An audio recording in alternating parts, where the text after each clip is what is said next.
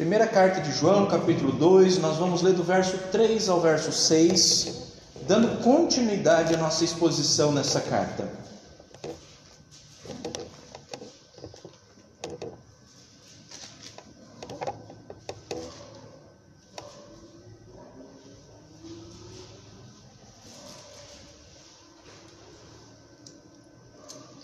Diz assim então a palavra do Senhor. Ouça com fé, irmãos.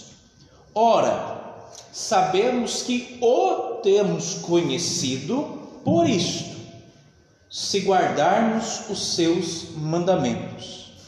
Aquele que diz, eu conheço e não guarda os seus mandamentos, é mentiroso, e nele não está a verdade. Aquele, entretanto, que guarda a sua palavra, nele verdadeiramente tem sido aperfeiçoado o amor de Deus. Nisto sabemos que estamos nele. Aquele que diz que permanece nele, esse deve andar assim como ele andou. Vamos orar, irmãos, mais uma vez, agora pedindo graça da parte do Senhor para que esta palavra trabalhe no nosso coração, traga conforto, consolo, mas também confrontação para que sejamos exortados pelo Senhor. Senhor nosso Deus, dá ouvidos, ó Deus, para que o teu povo ouça a tua palavra neste momento. Desvenda os nossos olhos para contemplarmos as maravilhas da tua lei, Senhor Ensina-nos nesta noite, corrija-nos, edifica-nos, sustenta-nos, em nome de Jesus é que nós oramos. Amém. Irmãos, eu trabalhei em supermercado por quatro anos e durante esses quatro anos, uma boa parte, eu já nem me lembro quanto foi, eu trabalhei como caixa.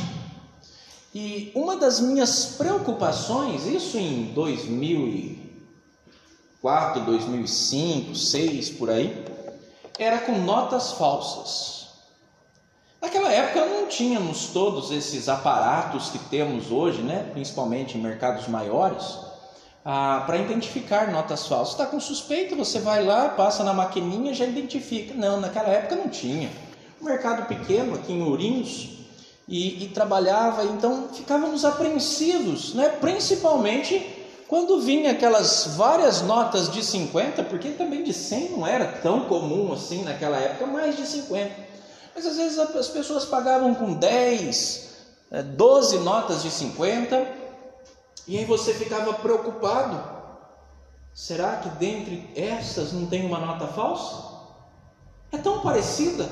E se tiver uma nota falsa? Ah, se tiver uma nota falsa, de quem que vai ser cobrado isso? Do caixa. Então havia uma preocupação, de fato, se aquela nota era falsa. Irmãos, então nós éramos ensinados, na medida do possível, é claro, a distinguir a nota verdadeira daquela que é falsa. Então eles passavam para nós: ó, vocês precisam prestar atenção nesse desenho, vocês precisam inclinar, assim ficávamos inclinando daqui dali, você não via nada, mas tinha que ficar inclinando para ver se encontrava um relevo, um destaque, alguma coisa assim. E esses eram os distintivos. Eles diziam: esta é a nota, nota, nota verdadeira, tem que ter isso, porque senão é falsa. Porque senão é falsa. Não é só, irmãos, no mundo da, do dinheiro que nós encontramos falso e verdadeiro. Não é só neste meio que nós encontramos aquilo que distingue a verdade da falsidade, aquilo que, aquilo que distingue o verdadeiro do falso. A palavra de Deus nos ensina a fazer isso também. A palavra de Deus nos exorta que no meio do povo do Senhor há pessoas que professam ser crentes, que dizem ter a verdadeira comunhão com o Senhor, mas na verdade são falsos as suas profissões. Você se lembra que Jesus enfrentou isso? Jesus tinha vários seguidores, Mas uma vez, Jesus disse, é, João falando acerca de Jesus, disse, mas Jesus não se entrega a nenhum deles porque sabe o que é a natureza humana. Porque eles estavam atrás de Jesus simplesmente por interesses materiais.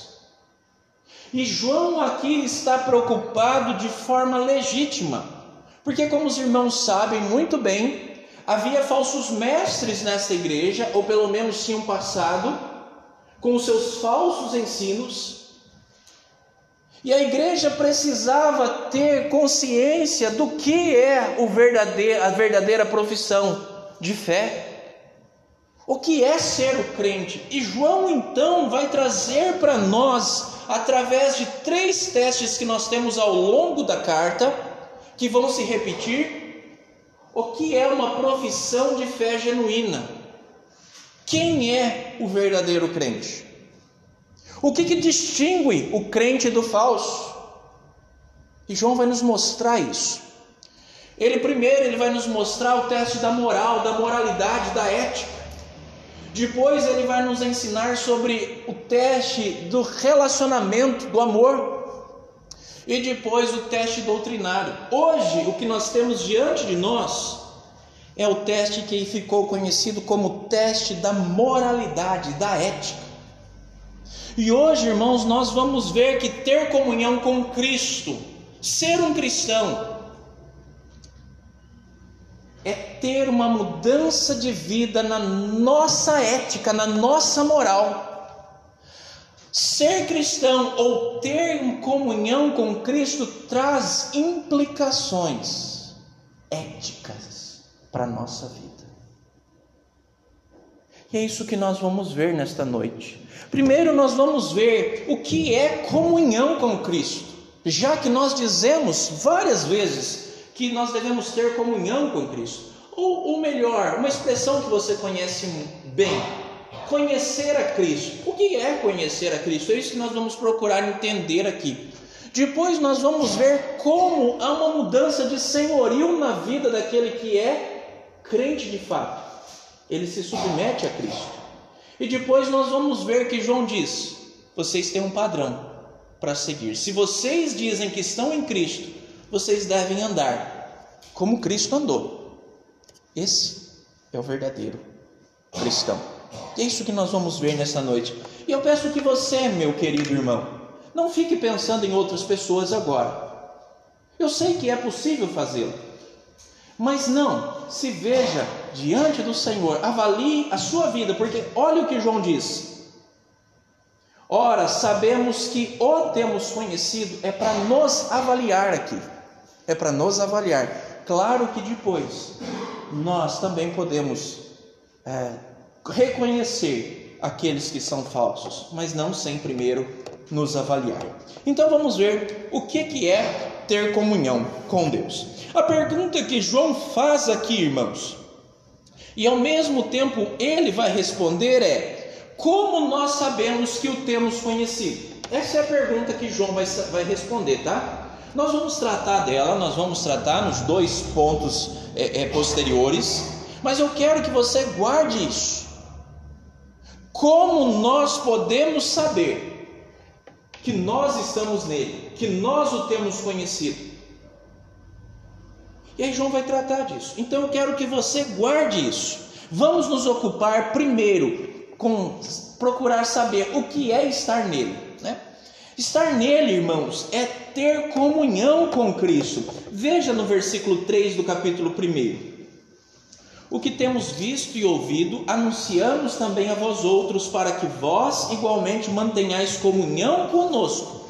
Ora, a nossa comunhão é com o Pai e com o seu Filho Jesus Cristo.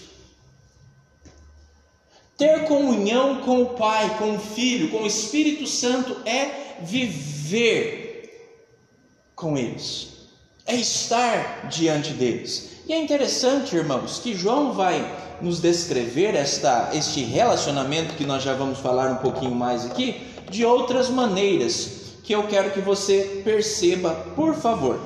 No verso 5, ele diz assim: Aquele, entretanto, que guarda a sua palavra, nele verdadeiramente tem sido aperfeiçoado o amor de Deus. Nisto sabemos que estamos nele. Estar nele é uma outra expressão que João usa ah, para substituir conhecimento. Aquele que conhece estar, está, melhor dizendo, em Cristo. Já vou explicar um pouquinho mais. E aí no versículo 6 ele diz: Aquele que diz que permanece nele, aquele que o conhece, está e permanece. Isso é ter comunhão com Deus, isso é ter comunhão com Cristo. Você já deve ter feito esta pergunta a alguém. De repente você está fazendo evangelismo, de repente você está entregando o folheto, você está conversando com alguém e faz a seguinte pergunta: Você conhece a Jesus? Ou você já ouviu esse tipo de pergunta? Alguém poderia dizer assim: Claro, claro que eu conheço. Mas nós vamos percebendo através da leitura bíblica que conhecer na Bíblia não tem a ver simplesmente com ser informado acerca de alguma coisa. Irmãos, eu conheço bastante gente assim.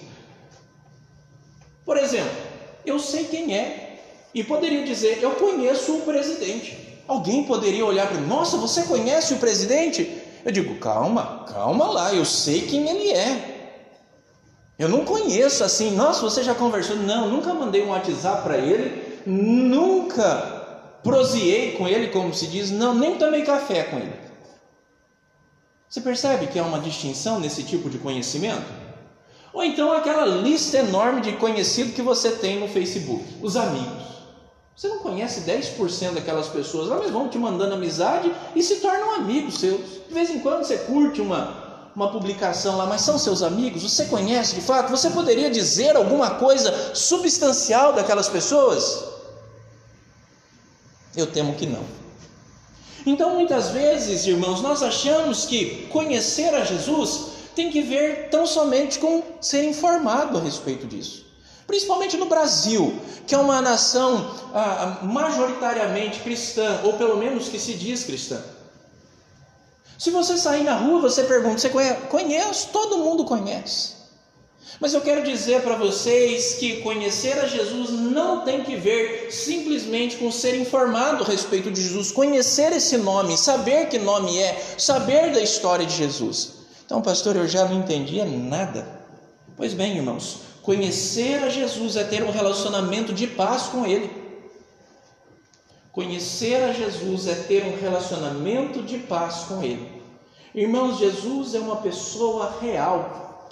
Conhecer essa pessoa real é estar num relacionamento verdadeiro com Jesus, um relacionamento de paz, crendo nele como meu Senhor e Salvador, crendo que ele é real, que ele morreu na cruz por mim, que ele veio a este mundo, que ele está vivo que um dia ele vai voltar. É depositar toda a minha vida aos pés de Jesus e dizer: Senhor, a minha vida é tua.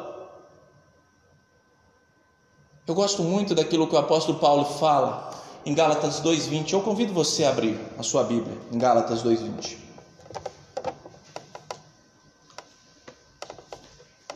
Quando a gente fala, irmãos, desse tipo de conhecimento acerca de Jesus, é muito mais difícil nós falarmos sobre isso do que experimentarmos, sabia? É difícil nós colocarmos em palavras isso, mas o apóstolo Paulo soube muito bem fazê-lo e nós vamos nos valer das palavras inspiradas do apóstolo Paulo. Você quer saber o que é ter comunhão, o que é ter comunhão com Cristo? Olha o que Paulo nos diz. Logo, já não sou eu, mas quem vive Logo já não sou eu quem vive, mas Cristo vive em mim. E esse viver que agora tenho na carne, vivo pela fé no Filho de Deus que me amou e a si mesmo se entregou por mim. Você percebe o que Paulo está te dizendo? Você percebe que Paulo não está falando de um Cristo abstrato, de um nome simplesmente? Você percebe que Paulo está falando sobre uma pessoa real, na qual ele crê, que o amou e se entregou por ele. Você percebe que Paulo está dizendo que ele conhece verdadeiramente esse Cristo, porque Cristo habita nele. Eu sei que é difícil essa expressão, Cristo habita em nós, mas espiritualmente, Cristo de fato habita em nós pelo seu Espírito. Nós já tratamos disso quando falamos de Efésios. É isso que é, irmãos, conhecer, e é isso que João diz. Temos conhecido, isso é comunhão com Cristo. Não é você simplesmente saber. Agora, Alguém poderia dizer assim: Mas, pastor, o que é estar num relacionamento pessoal com Cristo? Irmãos, primeiro nós precisamos entender, eu não disse simplesmente relacionamento pessoal com Cristo, tá? Não disse simplesmente isso. Eu disse em um relacionamento de paz com Cristo. Por que de paz com Cristo? Porque todas as pessoas estão nesse relacionamento com Cristo. Todas as pessoas. Uns o rejeitam como Senhor e Salvador, mas estão no relacionamento, mas é um relacionamento de rejeição. Sobre eles pesa a ira do Senhor exatamente por terem negado o Senhor Jesus Cristo. O relacionamento é de inimizade. Outros, pela graça de Deus, como nós já falamos aqui, estão num relacionamento de amizade. Como nós falamos domingo, quando falamos sobre Jesus como sendo a propiciação pelos nossos pecados. Nós não estamos mais debaixo da ira de Deus e nem somos inimigos. Cristo se tornou nosso mediador, de maneira que através dele nós temos paz. Por isso que eu digo, ter comunhão com Cristo, ter comunhão com Deus é estar num relacionamento de paz é, de, é poder chamá-lo de amigo. Você se lembra quando Jesus diz para os discípulos: Eu os chamo de amigos, de pessoas que caminham juntas. Jesus não é mais um estranho, Jesus é aquele que caminha conosco todos os dias. Esse relacionamento também é um relacionamento de dependência, irmãos nós passamos a entender que nós dependemos exclusivamente de Cristo para tudo o que somos. Aliás, como nós já vimos no próprio Evangelho de, de, de João, no, no Evangelho, não, na carta de João, Cristo é vida. E se nós temos vida, é porque estamos em Cristo. Abra sua Bíblia, por favor, em João capítulo 15, verso 5. João capítulo 15, verso 5. Olha o que diz.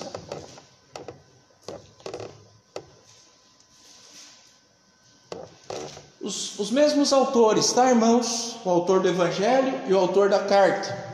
Olha o que ele diz no capítulo 15, verso 5, esta famosa é, é, fala de Jesus acerca dele mesmo e dos discípulos. Eu, Jesus falando, tá? Eu sou a videira, vós os ramos. Quem permanece em mim e eu nele, esse dá muito fruto, porque sem mim nada podeis fazer. Observe o que Jesus está dizendo. Observe, Jesus está dizendo: Eu sou a fonte de vocês. Vocês dependem de mim, porque eu sou a videira. Vocês são os ramos dessa videira. Se vocês não estiverem em mim, vocês secam e morrem. Mas porque vocês estão em mim, vocês produzem. Porque eu sou a vida, a vida, a seiva que passa para os ramos. É isso, irmãos, que é ter comunhão com Cristo. Não é simplesmente ouvir falar. Nós o conhecemos como Salvador mas nós também o conhecemos como nosso Senhor. Nós falamos propriamente dito, de forma mais específica, semana passada, acerca de Jesus ser o nosso Salvador. Hoje vamos falar um pouquinho mais a respeito de Cristo ser o nosso Senhor. Aqueles que estão em Cristo, que estão em comunhão com Ele, se submetem ao senhorio de Cristo, ou seja, os chamam verdadeiramente de Senhor. É isso que João nos ensina, irmãos. É isso que João quer tratar aqui. Agora nós precisamos tomar cuidado aqui, porque muitas vezes, não sei como, mas é próprio nosso fazê-lo, nós separamos. Às vezes nós dizemos assim: não, tudo bem, pastor, eu entendo, Jesus é o meu Salvador, graças a Ele por isso. Louvado seja. Mas Jesus não é o meu Senhor. Jesus não é o meu Senhor. Como se nós pudéssemos separar aquele que é uma pessoa só. Não é que nós temos um Jesus que é Salvador e um outro Jesus que é, que é Senhor. Não, esse mesmo Jesus é tanto Salvador como Senhor. Não tem como você. Eu, eu gostei do Salvador, do Senhor não gostei muito, não. Então só vou pegar o Senhor para mim. Não, irmãos. Quando nós temos um encontro com o Senhor Jesus Cristo, Ele é o nosso Senhor também. Então veja, voltando à pergunta que nós fizemos logo no começo. Vamos lá para João novamente, 1 João, capítulo 2.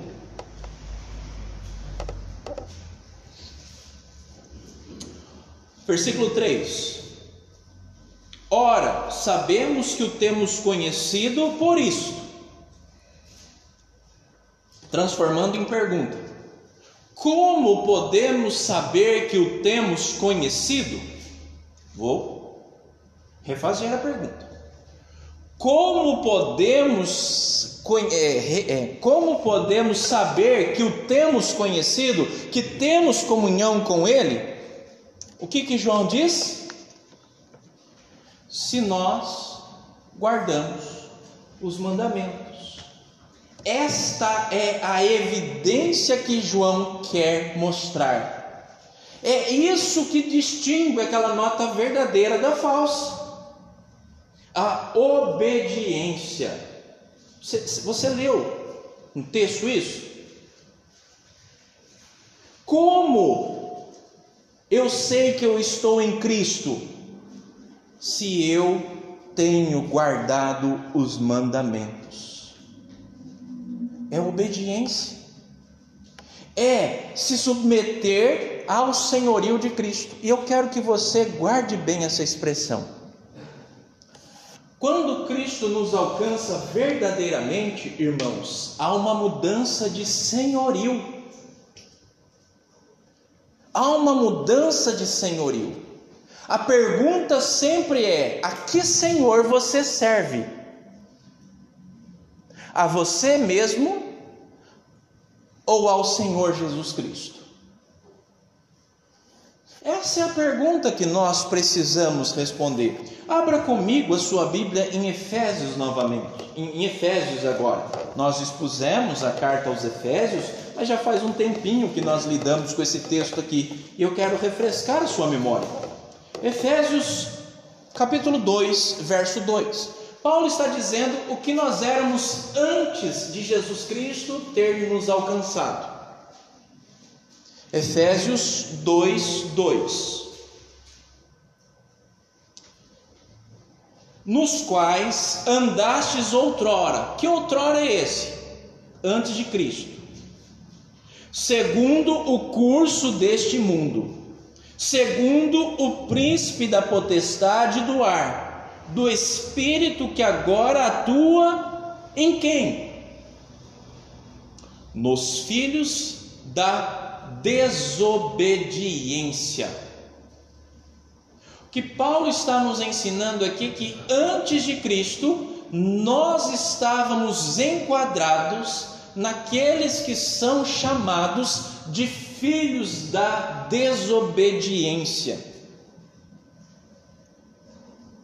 Bom, se antes de Cristo nós éramos tratados ou conhecidos como filhos da desobediência, como nós devemos ser conhecidos agora que estamos em Cristo? Como filhos da obediência, filhos que têm zelo por obedecer ao seu pai. É assim que João também nos ensina. Se você diz que você é cristão, você tem um, um, novo Senhor sobre a sua vida, e o seu relacionamento com a lei do Senhor, com o mandamento do Senhor que nós vimos, é um relacionamento agora de obediência e não de desobediência. Talvez você pudesse perguntar, mas pastor, aqueles que não creem em Deus também não obedecem alguns mandamentos? É verdade, mas eles não obedecem pela razão correta. Qual que é a razão correta da obediência? Não é porque vai nos fazer bem, não é porque nós vamos é, é, ser chamados de bonzinhos, é porque nós amamos aquele que nos ordena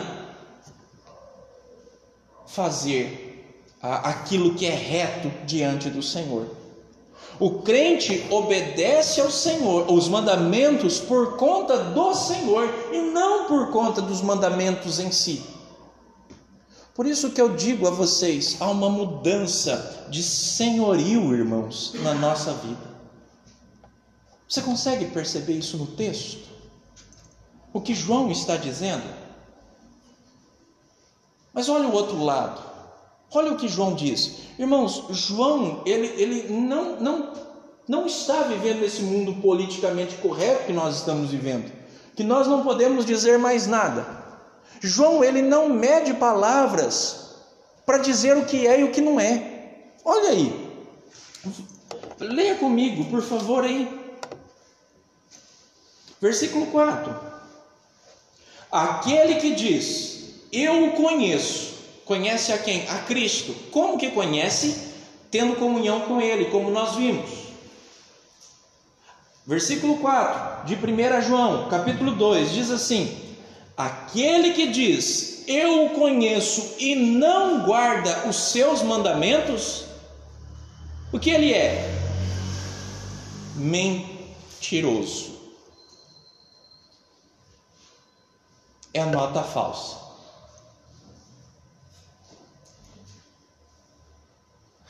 Olha, irmãos, o que João nos ensina? A verdade não está nele. Qual verdade? A verdade de Deus. A verdade de que aquele que é crente, que tem comunhão com o Senhor, ele obedece ao Senhor. E aqui nós precisamos parar para pensar, irmãos. Como eu disse, não traga nenhum irmão seu ao seu pensamento neste momento. Se coloque diante do espelho da palavra do Senhor e analise a sua vida. Nós procuramos conhecer os mandamentos de Deus? Nós procuramos conhecer os mandamentos de Deus? O Salmo 119, irmãos, é um salmo que exalta a lei do Senhor. E ele diz algumas coisas fantásticas sobre a lei do Senhor e a nossa disposição ele diz: Quanto amo a tua lei, é a minha meditação todo dia. Quantos de nós verdadeiramente temos procurado conhecer os mandamentos do Senhor para a nossa vida? Quantos de nós, irmãos amados, fazemos ah, ah, paramos para pensar se as nossas decisões, as nossas escolhas, as nossas atitudes estão de acordo com os mandamentos do Senhor. Vou tomar uma atitude, vou mudar de emprego, vou escolher um namorado, vou escolher um casamento, vou me separar, vou comprar, vou me relacionar, seja o que for eu tenho que me perguntar se aquilo que eu vou fazer é de acordo com o mandamento do Senhor ou se está quebrando o mandamento do Senhor. Você para para refletir sobre isso? Ou vamos tomando as nossas decisões no impulso e de acordo com aquilo que nós nos sentimos bem? João nos diz como nós devemos, devemos ser. E olha que interessante, irmãos. João ele diz que obedecer a Deus é expressão do nosso amor. Às vezes nós não ligamos as duas coisas. Às vezes nós achamos que obediência tem que ver com imposição, tem que ver com fazer coisas contra a vontade, tem que ver com fazer coisas emburrado. Sabe quando você pede para o seu filho fazer alguma coisa? E ele vai fazer, mas ele sai igual o Chaves chutando as coisas assim? Às vezes nós achamos que obedecer é isso, em todo tempo. Claro que é uma luta para nós obedecermos ao Senhor, mas obedecer nas Escrituras é demonstração de amor pelo nosso Senhor. Olha o que João diz, versículo 5. Aquele, entretanto, que guarda a sua palavra, a palavra aqui, irmãos, é um conceito mais amplo do que mandamento, é aquilo que Deus diz. Nele, nesse que guarda, verdadeiramente tem sido aperfeiçoado o amor de Deus. Tem sido aperfeiçoado o amor de Deus naquele que guarda o mandamento, não é no mentiroso é naquele que guarda. E aqui nós podemos entender o amor de Deus de duas maneiras, irmãos. O amor que Deus tem por nós, nós vamos compreendendo mais e mais este amor. E quanto mais nós compreendemos o amor, mais a nossa resposta ao amor de Deus é amor. Mas como que nós é, é, é, é transformamos esse amor que nós dizemos ter através da obediência. Então, e, e, nós muitas vezes fazemos isso, os adolescentes, jovens, geralmente, e nós adultos também fazemos isso. Alguém nos diz alguma coisa para. Por que, que você não faz isso? Eu não faço por conta da minha religião. Não é verdade. Não deveria ser isso. A não ser que eu entenda a religião como a Bíblia coloca. Mas nós deveríamos fazer. Sabe por que eu não minto? Como você quer que eu faça? Sabe por que eu não vou passar a cola para você? Sabe por que eu não vou adulterar isso, esse, esse, é, é, essa informação ou alguma coisa? Porque eu amo o meu Senhor. Porque eu quero obedecer ao Senhor. Mas nós não dizemos isso. Nos falta coragem para dizer isso. Aquele que ama, irmãos, ele obedece ao mandamento do Senhor. Aquele que ama, obedece ao mandamento do Senhor. Por último, João torna a coisa muito real para a gente. Ele diz assim: vocês querem um modelo de obediência? Vocês querem um modelo de vida de fato autêntica? Ele diz: Olhe para Jesus. Olhe para Jesus e vejam como é andar em obediência. Cristo é o nosso modelo de conduta, irmãos. Vamos ler versículo 3, uh, versículo 6, quer dizer. De novo, aquele que diz profissão de fé, que fala Aquele que diz permanece nele, como eu já disse, aquele que tem comunhão com ele, esse deve andar assim como ele andou. Quem é esse ele andou? Cristo. O crente deve andar como Cristo andou.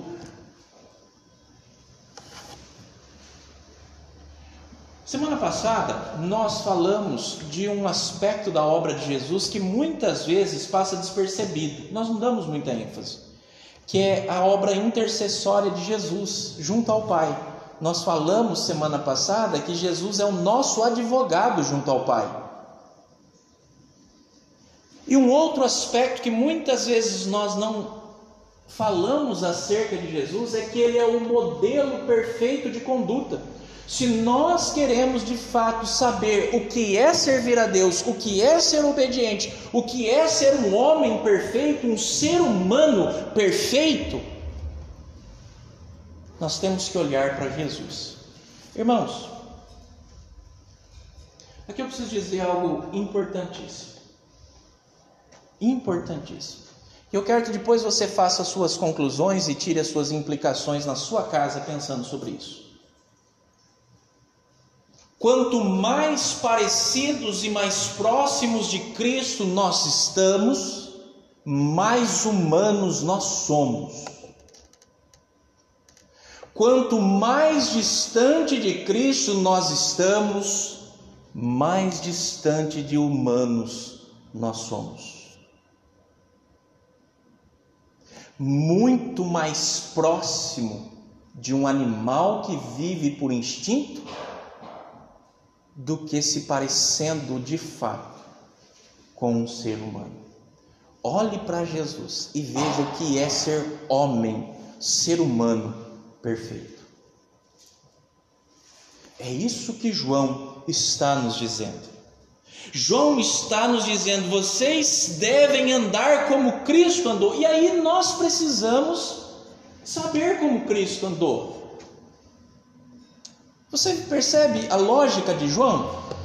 Você quer guardar os mandamentos? Você precisa saber quais são. Onde você encontra os mandamentos? Na Bíblia. Você quer, é, você tem que andar como Jesus. E aonde você vai encontrar como Jesus andou? Na Bíblia. O que João está nos dizendo é: vão para as Escrituras, vejam como Jesus andou e andem assim como ele. Afinal, irmãos, nós somos chamados do que? De cristãos. Cristãos são aqueles que são parecidos com Cristo, pequenos cristos que vivem na sociedade. Jesus, ele, ele, ele representa, ele encarna tudo aquilo que é verdadeiro. E é a ele que nós devemos seguir. Não é à toa que nós somos chamados de discípulos de Cristo. Discípulo é aquele que olha para o seu mestre e o segue, que o tenta imitar. Nós somos imitadores de Cristo, ou pelo menos deveríamos ser.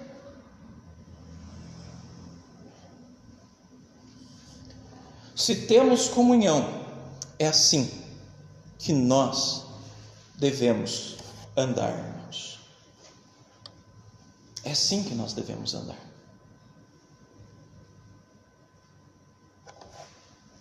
Talvez você esteja se perguntando, pastor, mas não tem lógica um trem desse?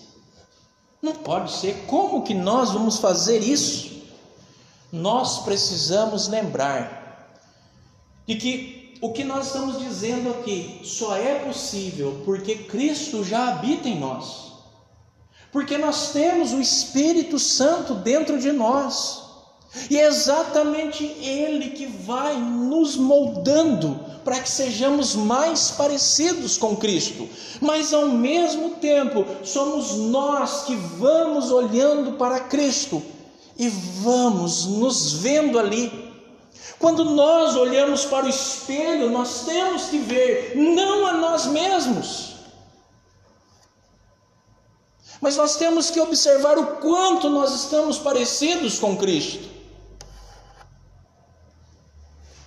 E dizem, e eu creio nisso, que o lugar mais difícil para se parecer com Cristo é a família. Porque é ali que as pessoas te veem o tempo todo. É ali que as pessoas te veem com raiva, com ira, emburrado. Na rua nós podemos dar tchauzinho para um, sorrisinho para outro, coisa e tal mas é na família, na forma como nós tratamos as pessoas, que nós devemos demonstrar Cristo na nossa vida. Lembra-se que Paulo disse? Cristo vive em mim. E como manifesta essa vida se eu estou em Cristo? Através da obediência, andando como ele andou. Último texto dessa noite, irmãos, Romanos 8, versículo 29. E aí nós caminhamos para o fim.